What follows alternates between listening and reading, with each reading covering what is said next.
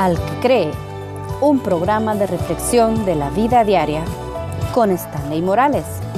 Comenzamos. ¿Qué concepto tiene usted acerca del matrimonio? ¿Qué significa para usted el matrimonio? Esté o no esté casado, ¿qué significa para usted esa palabra? Pero más que la palabra, la esencia del matrimonio, ¿qué entiende usted? Sea que tenga hijos o no los tenga. O puede ser que usted que me esté escuchando sea hijo y vea el matrimonio que sus padres han tenido, no sé por cuánto tiempo.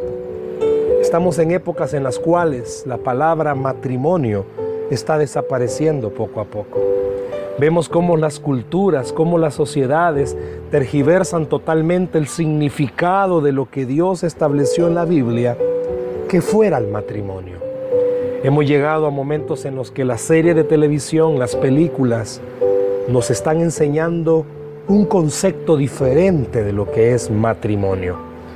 Yo quiero hablarles de un concepto de matrimonio que quizás cuando lo escuche usted no lo va a creer pero el matrimonio es un milagro.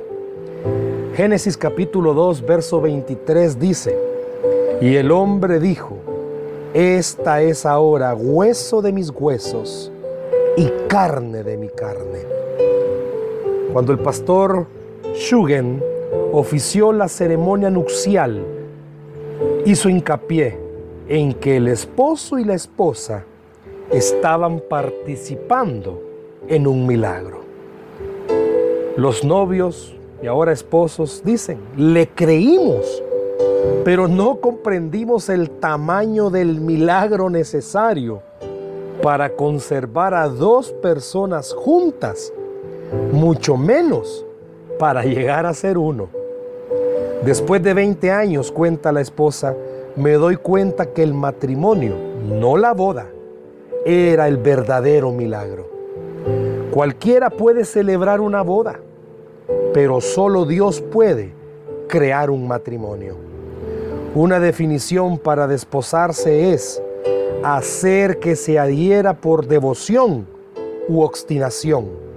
Para algunas parejas, obstinación es una descripción más precisa de su relación que devoción.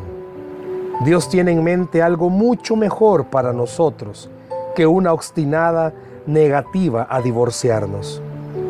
La unión del matrimonio es tan fuerte que nos convertimos en una sola carne.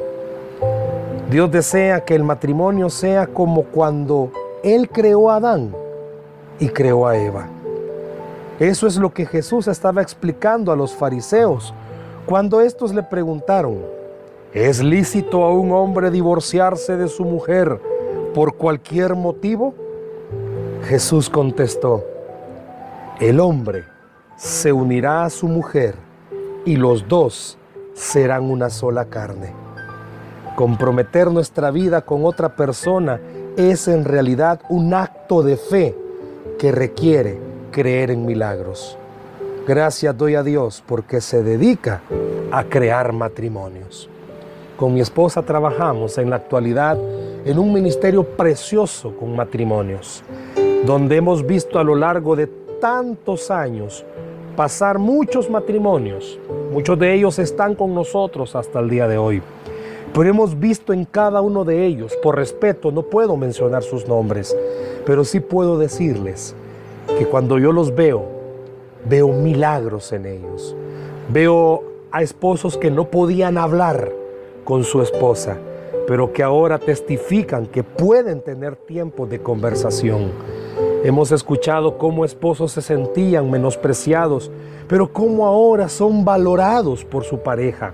Hemos escuchado a esposas que sentían que no eran correspondido el amor que ellas daban, pero escuchamos cómo ahora ellas mismas testifican cambios preciosos en sus matrimonios. ¿Todo por qué? Por una simple razón. La boda dura unas cuantas horas hay algarabía, hay emoción preparando, invitando. Pero el matrimonio dura toda la vida. No sé qué tipo de matrimonio tenga usted. No sé qué tipo de matrimonio tuvieron sus padres. Pero este es un buen día en el cual Dios está diciéndole, yo quiero hacer de tu matrimonio un matrimonio de milagro.